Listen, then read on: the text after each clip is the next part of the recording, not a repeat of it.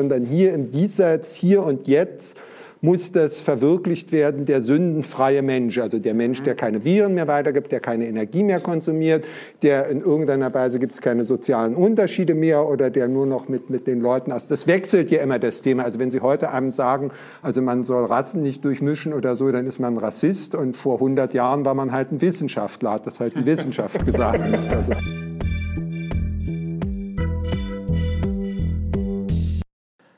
Willkommen bei Studio Libero, dem Podcast des Schweizer Monats, der Autorenzeitschrift für Politik, Wirtschaft und Kultur. Michael Esfeld, Professor für Wissenschaftsphilosophie, spricht über die Folgen von politisierter Wissenschaft. Die Fragen stellt Ronny Grob, Chefredaktor des Schweizer Monats. Die Produktion dieses Podcasts wurde unterstützt von PMG Investment Solutions und Reichmut Co. Privatbankiers. Doch jetzt direkt ins Gespräch. Herr Esfeld, Sie sind Wissenschaftsphilosoph. Während der Corona-Krise haben viele behauptet, man müsse auf die Wissenschaft vertrauen. Und wer das nicht mache, sei ein Simpel, ein Verschwörungstheoretiker oder wolle zurück ins Mittelalter.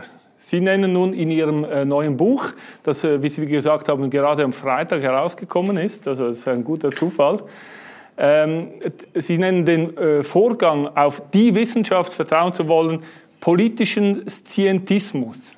Habe ich das richtig ausgesprochen und was ist das? Ja, das haben Sie richtig ausgesprochen, aber zunächst würde ich einmal sagen, ich bin Wissenschaftler in erster Linie und natürlich höre ich auch auf die Wissenschaft.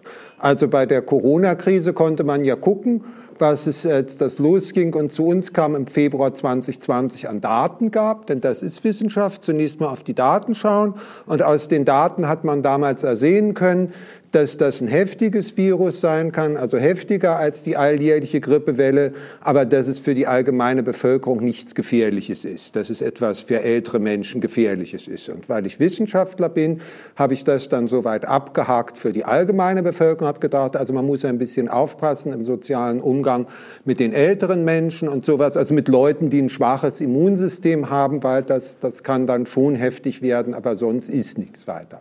Und da lag ich mit der Wissenschaft natürlich völlig schief, weil dann kam etwas, das nicht Wissenschaft ist, obwohl es sich Wissenschaft nennt. Also Scientismus, das geht auf Popper und Hayek zurück, auf die 40er Jahre. Und das ist die Idee, dass die Wissenschaft äh, nicht nur Wissen uns verschafft über das, was in der nichtmenschlichen Umwelt der Fall ist und Medizin, was mit unserem Körper der Fall ist, sondern auch unser Denken und Handeln erfassen kann. Also nicht nur Fakten gibt, sondern auch erfassen kann, wie wir die Fakten bewerten. Und jetzt kommt der Schritt zum politischen Scientismus, dann auch, wie wir sie bewerten sollen. Also wenn jetzt die Wissenschaft richtig Bescheid weiß über, über Denken und Handeln, dann kann sie eben auch den Schritt vom Faktischen zum Normativen machen, also sagen, was wir tun sollen, wie wir also leben sollen, wenn wir der Wissenschaft folgen. Und das kann natürlich aus, aus mehreren Gründen nicht gehen, aber das nennt man dann politischen Scientismus. Und wie wir jetzt sofort gesehen haben, ist das das Gegenteil von Wissenschaft nämlich der Versuch, so, so, wie nennt man eine feindliche Übernahme, die ja auch durchaus von innen kommen kann, nicht also dass, dass die Wissenschaft zu übernehmen, um daraus ein Instrument zu machen, um politisch Zwangsmaßnahmen zu legitimieren. Also politischer Scientismus heißt, Wissenschaft als Waffe gegen die Menschenrechte zu gebrauchen. Mhm. Sie sagen, äh, Sie haben die Daten angeschaut, ich habe natürlich die Medien angeschaut und äh, da die ersten Bilder, die mich da erreichten im Frühjahr 2020, das waren Videos von Menschen in China, die umkippen, dann irgendwie Teams von chinesischen Putzkolonnen, die ganze Straßenzüge äh, reinigten, um dem Virus Herr zu werden. Dann war auch die Rede von einem Virus, das äh, wahrscheinlich schlimmer ist als das SARS-Virus. Äh, die Journalisten folgten äh, die Ausbreitung der Fälle von China bis nach Italien und dann plötzlich gab es die Fälle, äh, die, die Bilder der Särge, der aufgereihten Särge in Bergamo und plötzlich war die Angst überall und riesig. Wo, wo, wo haben Sie das Virus oder die Berichterstattung über das Virus das erste Mal bemerkt? Ja, das habe ich auch alles bemerkt und ich fand das halt komisch, weil man weiß, dass man Bildern so nicht glauben soll. Also weil Bilder ohne irgendwie durch Fakten untermauert zu sein, ja alles Mögliche darstellen können. Und deshalb habe ich eben gedacht, als Wissenschaftler musst du jetzt zunächst mal schauen, was die Fakten sind. Und da hat es so Sachen gegeben wie dies, von der Princess Diamond hieß, glaube ich, dieses Kreuzfahrtschiff, da hat man alle Passagiere getestet und dann weiß man, wie man aus einem Sample hochrechnen kann. Dann hatte man weitere Daten. Im April hatte man dann Daten aus Deutschland, wo der Streeck in, in Heinsberg eine ganze Gemeinde getestet hat. Und die zeigten alle dasselbe Bild, nämlich das, was ich eben gesagt habe. Und dann ist ja wohl, die Fakten äh, sind ja wohl wichtiger als die Bilder. Also weiß ich was, man kann Ihnen ja jetzt auch also Bilder zeigen, dass es da gerade ein, ein, ein, Erdbeben gibt und die ETH und das ganze, die ganzen Gebäude hier zusammenbrechen und sowas. Ja, und was, was würden Sie dann machen? Mhm.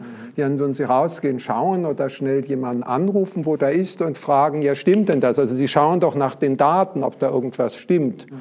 Wenn da Bilder, die, die Bilder können alles zeigen, jetzt ist das ein Alarmsignal, okay. Aber jetzt muss man dem doch nachgehen. Und das hätten die Medien tun sollen, das hätten die Wissenschaftler tun sollen, das hätten die Politiker tun sollen, das haben sie nicht getan. Also Sie haben das angeschaut und dann ist es aber doch noch mal ein halbes Jahr gegangen bis November 2020, wo Sie sich öffentlich zu Wort gemeldet haben, nämlich als Mitglied der Nationalen Akademie der Wissenschaften bei der Leopoldina.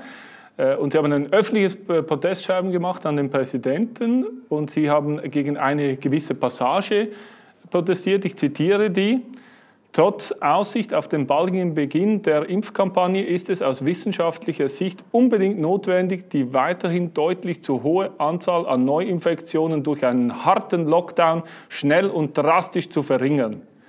Sagen Sie uns kurz, warum Sie gegen diese Passage protestiert haben.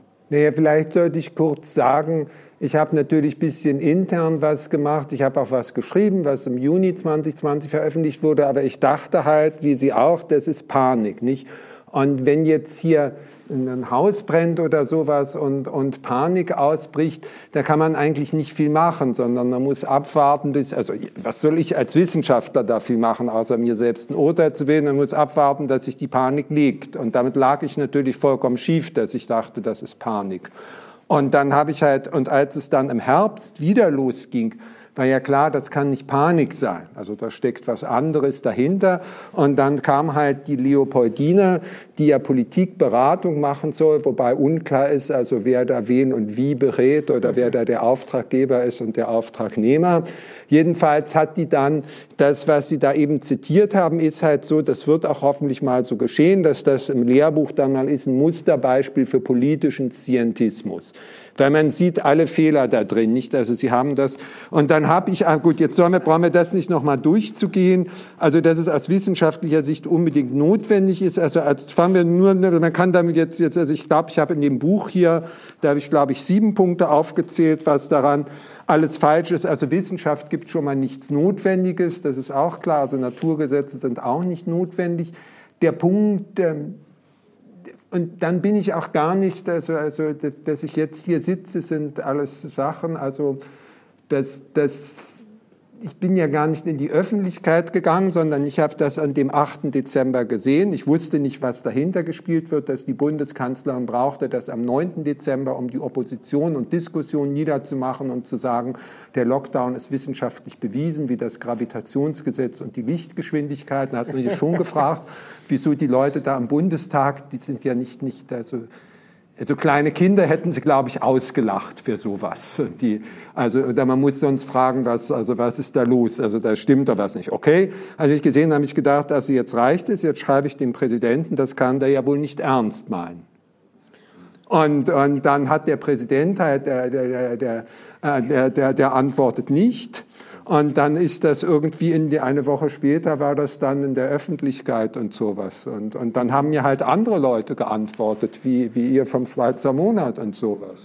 Und was wäre denn das Richtige gewesen? Was hätte jetzt äh, die Politik machen sollen aus Ihrer Sicht jetzt als Wissenschaftler? Ja, wie immer erstmal am besten gar nichts tun. Mhm. Weil die Leute, jetzt schauen Sie mal, als die Anschläge vom 11. September kamen, da brachen diese Türme zusammen. So.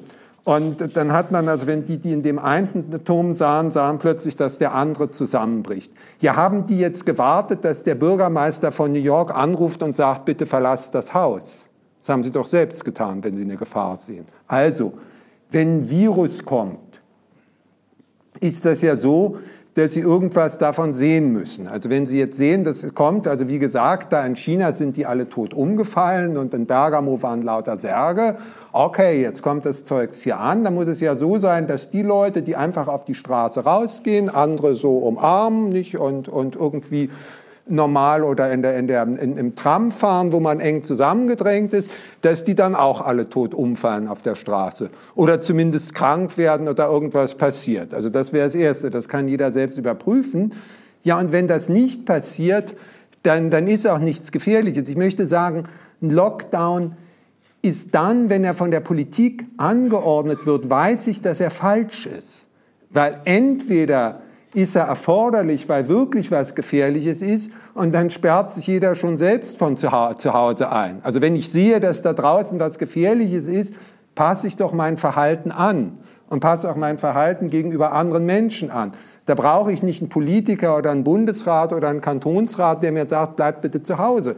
Wofür ich den allenfalls brauche, ist, dass er sagt, also bitte, Bestimmte Leute müssen jetzt trotzdem rausgehen, also Krankenpfleger, Lebensmittelversorgung oder sowas, also die müssen das organisieren, wir müssen die Infrastruktur aufrechterhalten. Also genau das Gegenteil. Wenn wirklich was Gefährliches ist, müsste, Entschuldigung, müsste der Bundesrat sagen, oder der, der, der Kantonsrat oder wer auch immer da die politische Verantwortung hat, bitte schön die Infrastruktur, die Krankenversorgung darf ich zusammenschreiben, bestimmte Leute müssen rausgehen, ihr dürft euch nicht alle einsperren.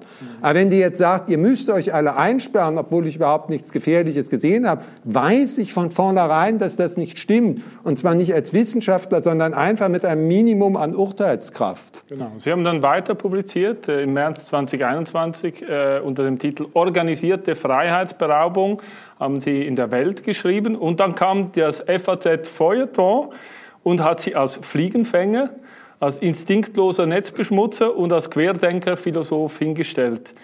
Hat sich dieser Autor Joachim Müller-Jung eigentlich mal bei Ihnen entschuldigt? Nein, natürlich nicht. Und was, also gut, so geht das halt. Also ihr kennt die Medien besser. Aber was jetzt war, als ich das gelesen habe, habe ich mich natürlich auch geärgert. Und dann habe ich einfach einen Leserbrief geschrieben, habe geschrieben, nun mal, als Aufgabe eines Wissenschaftsphilosophen ist es nun mal, Wissensansprüche kritisch zu überprüfen, weil der Wissenschaftsphilosoph ja gegenüber der Öffentlichkeit verantwortlich ist. Also ich muss diese Wissensansprüche auch dann überprüfen, wenn es politisch nicht gewünscht ist. Weil ich werde ja nicht von Politikern bezahlt und eingestellt, sondern von den ganzen Bürgerinnen und Bürgern dieses Landes. Also bin ich denen gegenüber ja verpflichtet, meine Arbeit zu machen. Ich habe nur meine Arbeit gemacht. Und dann haben die sich halt geweigert, den Leserbrief abzudrucken. Also man darf, also werden nicht mal Minimalstandards, also man darf auch nicht mal also die, die, die, man, man darf Leute beschimpfen, aber die dürfen dann auch nicht mal was sagen und auch nicht in, in Saal. Also ich habe den ja nicht zurückbeschimpft oder so. Wie haben die Kollegen aus der Wissenschaft reagiert? Waren die solidarisch mit Ihnen? Ja, die waren das, weshalb der, der, der, das Buch jetzt den Titel Land ohne Mut hat. Also, die, also ein Teil hat er, also ich meine, es hat niemand ernsthaft vertreten, dass das, was da als Wissenschaft dargestellt wird, Wissenschaft ist. Also ich meine, so, also so dumm kann eigentlich keiner sein, dass, also, dass, jemand, also dass, dass jemand ernsthaft glaubt. Wieso war denn das so? Also ja, weil das offensichtlich nicht Wissenschaft sein kann, weil Wissenschaft ist... Wie haben die so reagiert? Ja, weil sie, weil sie, weil es an, weil es an Mut mangelt. Weil natürlich wird da ein Trend und viele haben mir gesagt, ja Michael, du hast ja recht, aber das darf man doch jetzt nicht sagen. Oder jetzt wird doch von uns erwartet, dass wir da mitmachen oder so. Oder da kann man sich jetzt nicht dagegen stellen. Natürlich stimmt das alles nicht. Inhaltlich hat das keiner verteidigt. Nein, das ist ja auch so, so offensichtlicher, so offensichtlich schwachsinnig. Also weil, Wissenschaft ist, ich, also Wissenschaft ist ja nicht Modellzauberei. Also natürlich kann ich ein Modell für, für alles zaubern und für nichts ist die Wahrscheinlichkeit null. Also ich kann jetzt auch ein Modell zaubern. Ah, genau, das, das von meinem Sohn habe ich, musste ich mir das ansehen. Da gibt es so einen James Bond-Film, wie heißt der mit Roger Moore und Kurt Jürgens. Und dann da ist da so einer, der, der, der Beißer drin und der wird in Haifischbecken geworfen und dann beißt der die Haie, ja? Und, und dann bluten die, fallen die Haie übereinander her und der kommt raus. Also natürlich kann ich jetzt auch, gibt es auch den Fall, dass das Mann beißt Hai im Haifischbecken, nicht? Und dann kann ich auch sagen, es ist jetzt wissenschaftlich erwiesen, dass, dass, dass Menschen auch, auch Haie beißen können oder sowas. Also da kann ich auch ein Modell machen, wie, wie das, gehen soll. Also ich brauche doch Daten zunächst mal und Daten, die jetzt erhoben sind in dem Sinne, dass es nicht einfach zufällige sind, weil für jedes finde ich was. Also hier hatte die Leopoldina, um diese wissenschaftliche Notwendigkeit zu beweisen, deshalb habe ich das jetzt mit diesem Beißer gebracht, ein Beispiel, wo ein Lockdown in Irland war und dann gingen Infektionen runter. Ja, für, für, Einzelfälle finden Sie immer was, aber das ist eben keine Wissenschaft. Also es war für jeden innerhalb der Wissenschaft klar, dass das keine Wissenschaft ist, sondern ein politisches Programm. Das wird von ein paar wenigen vorangetrieben. Deshalb habe ich dann, dann auch gemerkt, das ist jetzt ein Trend. Das ist keine Panik. Das ist auch nicht eine Verschwörung von irgendwelchen bösen Leuten. Das ist einfach ein, ein, ein Trend, bei dem jetzt Wissenschaft eine Rolle zukommt, wie sie, sagen wir, in vormordscher Zeit institutionalisierte Religion oder besser gesagt Aberglauben hatte. Nicht? Also hat man geglaubt, da gab es Hexen und die verbrennt man. Jetzt hat man geglaubt, da gibt es Viren, die uns erseelen oder irdisches Heil bedrohen und, und jetzt muss man halt so einen Kult inszenieren, also maskiert rumlaufen, um die bösen Viren zu vertreiben, etc., etc. Komme ich gleich noch drauf. Äh, ja, aber in, Ihrem, in Ihrem Buch hat es aber auch harte Vorwürfe, zum Beispiel an Olaf Scholz, der sagte, dass es keine roten Linien in der Bekämpfung der Corona-Virenwellen durch politische Zwangsmaßnahmen geben dürfe. Und Sie schreiben, das ist Ausdruck einer totalitären Haltung. Ja, hat jemand die Schweizer Verfassung hier oder das Grundgesetz, das deutsche? Ja, da, also da stehen doch, ja gut, oder auf dem Handy nicht. Also wenn man da reinschaut, stehen doch da klare rote Linien drin. Also da stehen Grundrechte drin und sowas.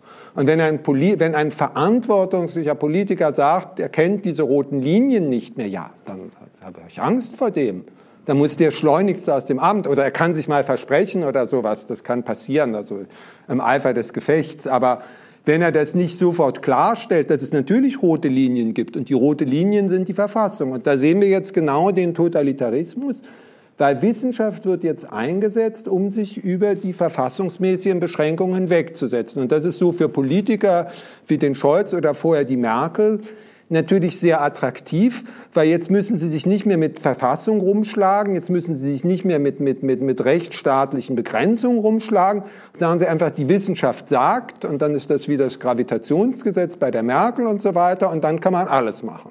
Und jetzt als Wissenschaftsphilosoph läuten dann natürlich alle Alarmglocken, weil ich weiß, das war vor 100 Jahren genauso mit der Eugenik. Die Eugenik, die kam im Wesentlichen aus westlichen Ländern, den USA, den skandinavischen Ländern und da war halt die Story, also das Muster ist genau dasselbe. Die Story war halt, also es gibt Menschen mit minderwertigen Genen, solange so, also natürliche Evolution ist, pflanzen die sich nicht so richtig fort, weil die werden vorher also, also ausselektiert. In der Zivilisation ist das nicht so. Da sind gerade die hochzivilisierten Menschen, die setzen viel weniger Kinder in die Welt, aber diese ganzen mit den Windermärtien gehen, die, die bevölkern die Welt, also geht die zivilisierte Menschheit unter, also eben, also jetzt kann man sagen, es ist aus, wie, wie, wie, wie heißt das da? Also jetzt war, das ist schon wieder verschwunden, das Zitat, also aus wissenschaftlicher Sicht unbedingt notwendig, diese trotz der zu hohen Zahlen an Infek also die zu hohen Zahlen an Infektionen, die zu hohen Zahlen an, an, an Fortpflanzungen der minderwertigen Menschen mit, einem, mit einer harten Sterilisationskampagne zu stoppen, solange es noch, bis es eine Impfung gibt, mit der man verhindert, dass die überhaupt fruchtbar sind, diese Menschen oder so. Das kann man wortwörtlich genauso übertragen war alles schon mal da. Und der Punkt ist, wir wissen, wie es geendet hat. Also wenn Wissenschaft sich einmal über die Menschenrechte hinwegsetzt, dann ist halt alles erlaubt. Dann sind halt die Nazis gekommen und haben gesagt, okay, also die mit den minderwertigen Genen, das ist jetzt eine bestimmte Ethnie und das müssen wir gleich mit deutscher Gründlichkeit lösen, nicht? Und das hat natürlich kein Wissenschaftler beabsichtigt. Aber der Punkt, und die Nazis meinten, das sei auch streng wissenschaftlich. Aber der Punkt ist ja, in dem Moment, wo die roten Linien wegfallen, also wo die Menschenrechte nicht mehr die rote Linie sind, bei der man Stopp macht, dann gibt es auch keinen Halt mehr. Also wir haben schon viel erlebt also gegen Nichtgeimpfte und so. Also das, das, das geht erschreckend. Deshalb sage ich Totalitarismus, diese Schiene weiter bis hin zu einer totalen Regulierung und Lenkung des sozialen Lebens. Und Totalitarismus heißt ja nicht, dass mit Gewalt da, also dass da die sowjetischen Panzer oder die, die Truppen bei Fuß stehen, die kommen erst, wenn, wenn die Leute das nicht mehr glauben, sondern Totalitarismus ist zunächst ein Narrativ, das ein allumfassendes Narrativ ist, pseudowissenschaftlich begründet, aus dem ein kollektivistisches Handeln für ein allgemeines Gut, eben die reinrassige Gesellschaft oder die klassenfreie Gesellschaft folgt. Und dieses Gut rechtfertigt alles, bis hin zur Vernichtung von, von bis hin zur physischen Vernichtung von Menschen. Hier geht es ja im Moment nur darum, Leute mundtot zu machen oder, oder sozusagen, also, also lasst euch mit dem S fällt bloß nicht ein, das, wie, wie, wie, hieß das? Das ist ein Nestbeschmutzer, Querdenker oder sonst was. In den Medien ist ja vor allem das Thema Angst. Also während Corona war sehr viel Angst und es wurde gleich vom nächsten großen angstmachenden Thema abgelöst, dem Ukraine-Krieg. Was ist eigentlich das nächste Thema, das uns große Angst macht? Ist es der Klimawandel? Das ist eigentlich die Klimageschichte. Und die Klimageschichte ist halt so ein Dauerbrenner, weil die Corona-Geschichte ist jetzt, ich glaube, inzwischen hat auch also der Letzte gemerkt, dass, dass da nichts gefährlich, also nichts allgemein gefährliches ist. Natürlich ist es gefährlich für bestimmte Personengruppen.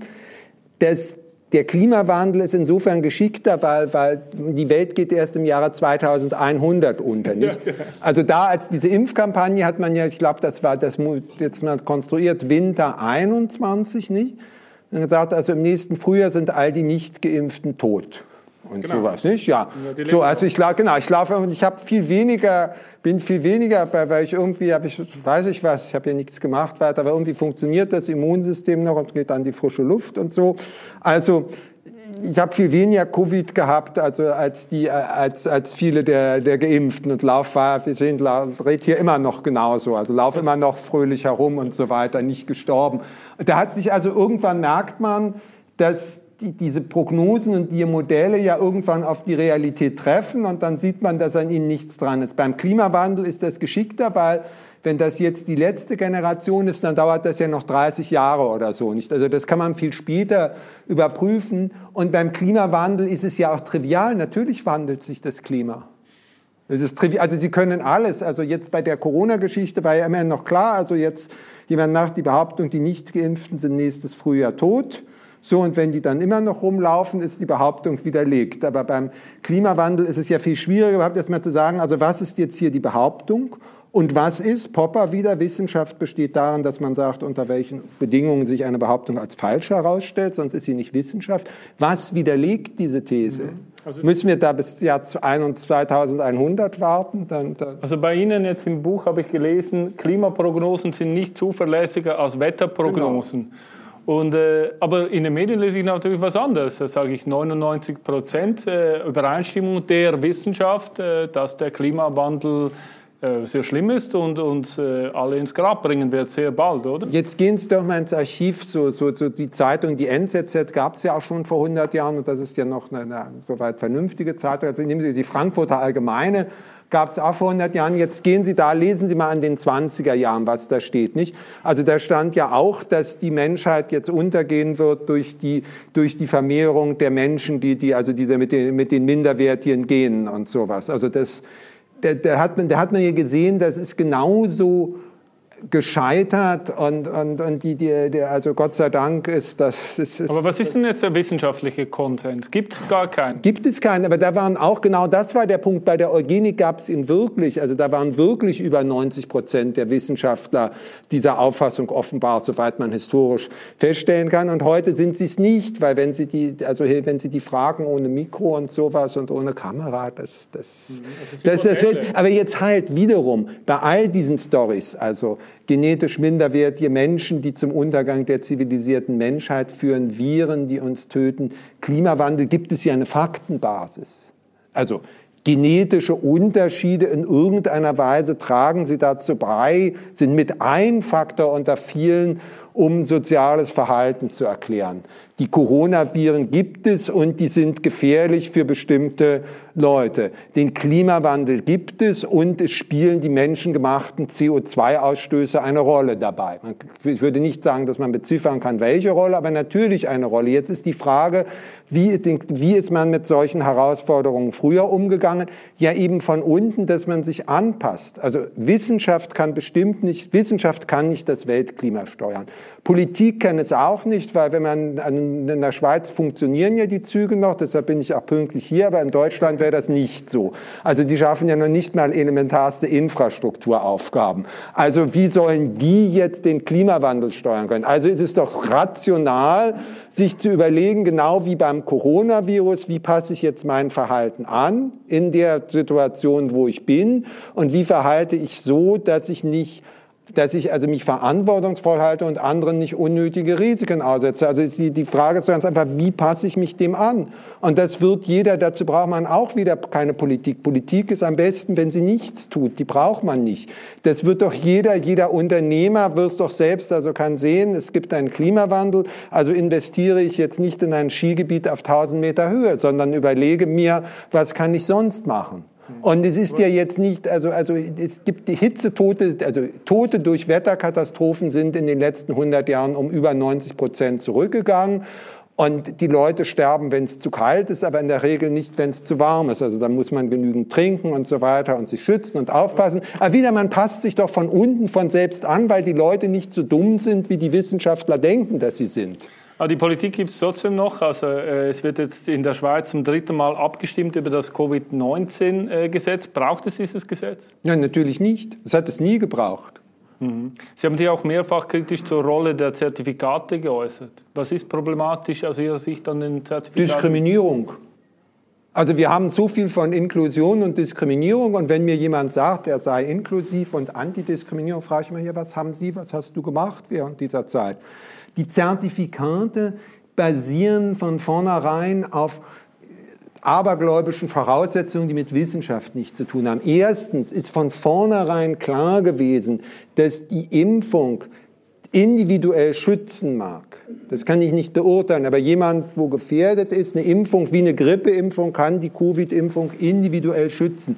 Aber sie kann die Verbreitung des Virus nicht verhindern. Das war von vornherein klar, also auch geimpft. Wurde aber anders behauptet. Ja, aber das ist von vornherein klar als Falschaussage gewesen und jeder hat das als falsch, das heißt ja auch Impflüge jetzt zurecht, jeder hat das als Falschaussage erkennen können. Weshalb? Also das Coronavirus mag heftiger sein, aber es ist ein Virus, das die Atemwege angreift, es ist ein grippeartiges Virus. Jetzt haben wir seit Jahrzehnten die Grippeimpfung und die mag ja einen guten Sinn haben um Leute für die Grippe gefährlich sein könnte oder die, die das beschwerlich sein könnte oder was auch immer individuell zu schützen. Aber die Grippeimpfung verhindert doch nicht, dass jedes Jahr eine Grippewelle kommt und heftige Grippewellen. Also wieso sollte eine Corona-Impfung wenn die dann, die könnte doch bestenfalls, also das weiß ich, ohne überhaupt irgendein medizinisches Wissen zu haben, weiß ich sofort nur mit Minimum an Urteilskraft, Bestenfalls kann die so sein wie die Grippeimpfung. Und ich werde mal vorsichtig, weil das ist ja noch nicht getestet. Aber bestenfalls Grippeimpfung, individuellen Schutz. Deshalb sollte jeder, der es will,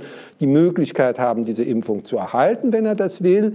Aber es, es kann nicht das, die Verbreitung des Virus stoppen. Es ist normativ nichts da. Du sollst dich impfen, um, um irgendwas. Das war von vornherein klar. Die Tests genauso. Die Tests waren, dass man wusste, dass der, dass der Erfinder von dem PCR-Test der Malles gesagt hat, der kann alleine keine Diagnose stellen, ist empirisch auch bestätigt. Also in Münster, Paul Kullen hat das in seinem Labor, hat er 160.000 Tests ausgewertet, PCR-Test rausgekommen, ist positive. Von den positiv getesteten nur 40 Prozent hatten überhaupt eine Virenlast, wo sie was weitergeben könnten. Also 60 Prozent der Leute wurde eingesperrt, also in Quarantäne gesteckt wegen dem PCR-Test, obwohl da überhaupt nichts war und so weiter. Es war klar, also weder Testung war irgendwas Wissenschaftliches, noch war die Impfung irgendwie was. Also das ganze Zertifikat war von vornherein Lug und Trug.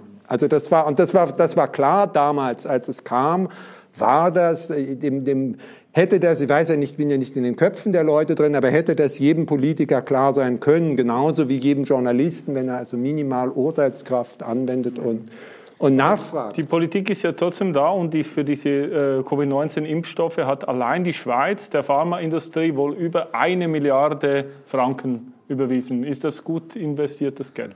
Nein, natürlich nicht, aber da sieht man wieder, also der Staat soll sich aus der Wirtschaft ganz raushalten, weil er erhebt das Geld durch Zwangsabgaben. Also er nimmt es ja jedem der Steuer zahlt, einfach weg. Also man kann nicht entscheiden dafür. Und jetzt, da die, die, die Corona-Impfungen sind für mich so das, das, das, das, die Spitze des Eisbergs, aber diese Spitze macht die ganze Korruption, verdeutlicht die. Also ein Unternehmen entwickelt Impfstoffe und, und jeder Unternehmer kann entwickeln, was sie oder er entwickeln will und das Leuten anbieten. Aber da muss er Kunden finden. Jetzt ist es so, die entwickeln Impfstoffe und jetzt ist es nicht mal so wie, wie bei den Banken. Die Banken werden ja nur gerettet, wenn sie pleite gehen. Und jetzt ist es nicht mal, die sagt, nein, nein, der Staat kauft direkt diese Sachen ab. Zahlt er eine Milliarde oder sowas. Er kauft die Sachen ab.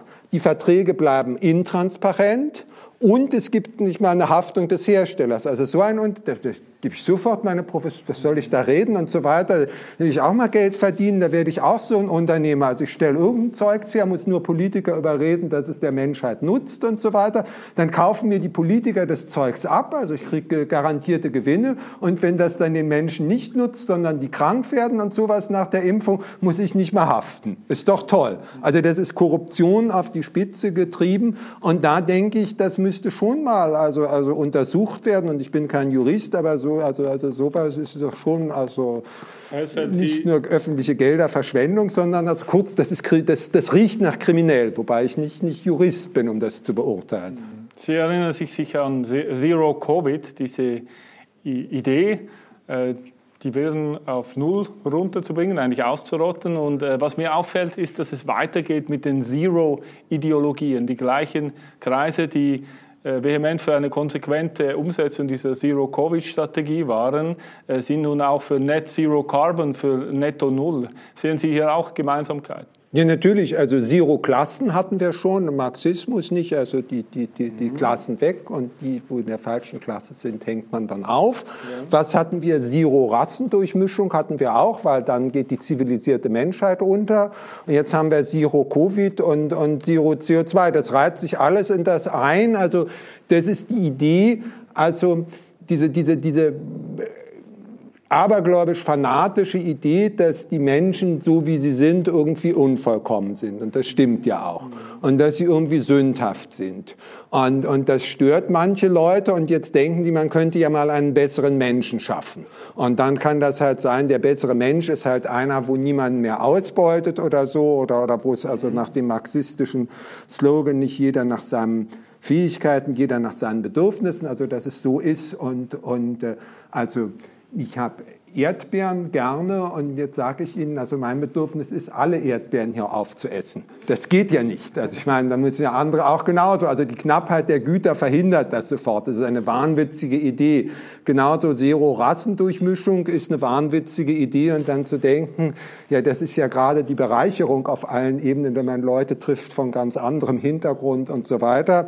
Also Zero Covid ist genau derselbe Wahnsinn. Also jetzt können wir ohne Viren, jetzt schaffen wir den virenfreien Menschen und dann schaffen wir den Menschen, der auch nicht mal verdaut. Oder wie soll das gehen, dass man kein CO2 mehr, mehr ausstößt, nicht? Oder dass das also auf, auf es soll dann auf Netto Null irgendwie ausgeglichen werden. Das sind alles, also das sind abergläubische, also ich will jetzt nicht sagen Religion, weil Religion ist ja, ist ja also was, was, was seinen guten Sinn hat, also so fanatistische, fanatische Ideen. Und da geht es jetzt auch nicht um ein jenseitiges Heil, das ging ja noch, also irgendwie man sagt, also wenn ihr das jetzt nicht macht, das ist ja lange hin bis ins Jenseits, aber sondern hier im Diesseits, hier und jetzt, muss das verwirklicht werden, der sündenfreie Mensch, also der Mensch, der keine Viren mehr weitergibt, der keine Energie mehr konsumiert, der in irgendeiner Weise gibt es keine sozialen Unterschiede mehr oder der nur noch mit, mit den Leuten, also das wechselt ja immer das Thema. Also wenn Sie heute einem sagen, also man soll Rassen nicht durchmischen oder so, dann ist man Rassist und vor 100 Jahren war man halt ein Wissenschaftler, hat das halt die Wissenschaft gesagt, nicht? Also das äh, Sie sagen aber, das hat mich ein bisschen überrascht äh, im Buch, äh, es sei Absicht dahinter. Ja, natürlich. Also die, die, also die, Absicht sei, dem Individuum eine unbegrenzte Verantwortung aufzuerlegen, die weit über seinen eigenen Wirkungskreis, den er selbst verantworten kann, hinausgeht. Ja, also das ist doch zunächst, das ist doch die, die, die, also das würde ich sagen, das ist nicht das Ziel, das ist der Mechanismus. Also jetzt, jetzt sitzen Sie hier mit mir und wir haben also vielleicht 50 Zentimeter Abstand. Ja, eben war ich in einem vollkommen überfüllten Zug Davor war ich in einer anderen Sitzung und heute Morgen war ich schon mal in einem völlig überfüllten Zug. Also wie viele Menschen ich kennengelernt habe, also kennengelernt, mit denen ich also im engen Kontakt war, in, der Raschauer am Zug. So, also weiß ich doch nicht, was ich jetzt für Viren drin habe. Und, und jetzt ist das doch völlig verantwortungslos von mir hier zu sitzen. Also wenn ihr jetzt ein vernünftiger Wissenschaftler wird, dann würde ich da drüben sitzen und, und bekäme noch eine Maske auf oder, oder irgendwie sowas. Weil natürlich, ich, wie kann ich das denn verantworten? Ich kann jetzt nicht ausschließen, dass ich jetzt irgendwelche Viren weitergebe. Mhm. Außerdem bin ich jetzt verschwitzt und sowas, also CO2 oder irgendwas kann ich auch weitergeben, so weiter. Das ist doch Wahnsinn. Also man unterstellt jetzt, das ist der Mechanismus, dass alltägliches Handeln andere gefährdet. Und natürlich ist das Risiko nie null. Also ich kann auch jetzt so dumm hier rumlaufen, dass da mein Bein steht, jemand stolpert drüber oder weiß ich was. Unfälle können passieren, das Risiko ist nie null. Und jetzt nutzt man das als Mechanismus und sagt nicht mehr, ah ja, ich muss beweisen, dass jemand hier jetzt irgendwie gerade aus China gekommen ist und ein Virus einschleppt. Also ich muss beweisen oder Gründe geben, wieso der andere gefährdet. Nein, nein, umgekehrt. Also die, die Default Assumption, also die, die normale Annahme ist jetzt, jeder gefährdet jeden anderen. Und dann brauchen wir die, die uns beschützen. Das ist die Story. Die Wissenschaftler wissen das und die Politiker machen das. Und dahinter steckt, ich denke, das ist ein Trend. Das ist nicht Panik oder sowas. Da ist der Trend. Und jetzt kommen wir eher zu dem Ernsthaften dann, wo wir auch mehr tun müssen das ist irgendwie die, die, die, die Sehnsucht, würde ich sagen, dass man irgendwie so ein Narrativ braucht, so ein kollektivistisches, was die Gesellschaft zusammenhält. Und dann kommt halt, das ist ein bisschen, also viele wie ich haben den Fehler gemacht, so fängt das Buch auch an, dass man gedacht haben, 89, jetzt ist fertig, nicht jetzt ist der Kommunismus weg. Der Fukuyama hat dann gesagt, Ende der Geschichte, womit er natürlich nicht meint Ende der Entwicklung, sondern meinte so, das war's jetzt, also so diese Idee von der liberalen Demokratie, von der Rule of Law, der Rechtsordnung hat sich definitiv durchgesetzt. Okay, dann habe ich auch gedacht, kann ich jetzt ausruhen, dann mache ich halt Philosophie und, und, und setze mich da an meinen Elfenbeinturm, die Welt ist ja alles in Ordnung. Und das war ein Fehler. Wir brauchen in irgendeiner Weise ein positives Narrativ. Und jetzt sind die in diese Lücke, nicht das Antikommunistische war nicht mehr da, der Kommunismus war weg und jetzt sind die Kommunisten, also die noch die intellektuellen Kommunisten, die noch übrig waren, haben halt daran gearbeitet, dass sie ein neues kollektivistisches Narrativ zimmern und damit die Leute fangen und verführen. Und da muss man leider sagen, das hat hingehauen. Diese Planung, dieser Trend, welche Themen man dann nimmt, man ködert dann die Wissenschaft, indem man sagt, ihr Wissenschaftler wie beim Platon seid jetzt die neue Avantgarde, die neue Elite. Und das ist auch das ist jetzt auch wirklich, finde ich, schlimm zu hören, wie viele Wissenschaftler dann meinen, wenn ich sage, ja, das können doch die Leute selbst machen. Dann ist die Antwort in der Regel, nein, nein, die sind viel zu dumm dazu. Wir Wissenschaftler, das ist doch unsere Aufgabe, das wissen wir doch. Da ködert man die mit irgendeiner Story und die springen alle darauf an und, und merken irgendwie schon, das stimmt nicht. Aber natürlich, wir Wissenschaftler sagen jetzt, wo es lang geht. Dann die Politiker, ist klar, wenn man denen sagt, also die roten Linien der Verfassung gelten nicht mehr. Ihr habt jetzt die Wissenschaftler, oh ja, toll, da können wir endlich mal, mal richtig durchregieren. Dann sagt man, ihr Firmen nicht, also ihr, ihr, ihr stellt jetzt diese Impfstoffe her und dann kriegt ihr einen Haufen Geld und müsst nicht haften. Da sagt natürlich, würde ich auch sagen, also, also Unternehmer, tolles Geschäft, nicht? Also, und so weiter. Also bildet sich ein Trend und wir müssen dagegenhalten, positives Narrativ, da würde ich sagen, also als, als eingebürgerter Schweizer,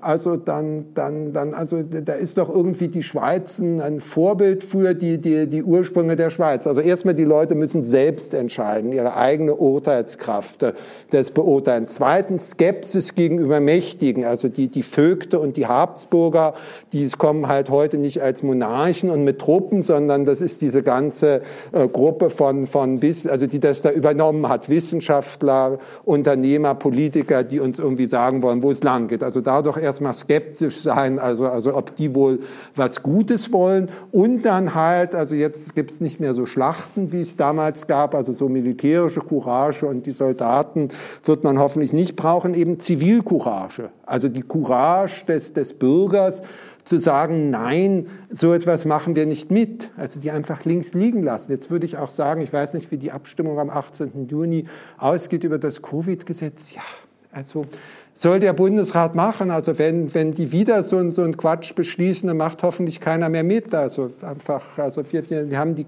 die Zivilcourage jetzt Kant, öffn, freier öffentlicher Gebrauch der Vernunft. wir machen das nicht mit und wir besinnen auf, da, auf das zurück, was uns in der Geschichte und jetzt stark gemacht ist das falsche Wort, also was, was dazu geführt hat, dass wir doch eine Entwicklung gemacht haben in den letzten Jahrhunderten, die also eine Rechtsordnung gebracht hat, also wo, wo gleiches Recht für alle gilt und nicht einfach die Mächtigen das Recht haben, wie es heute wieder ist.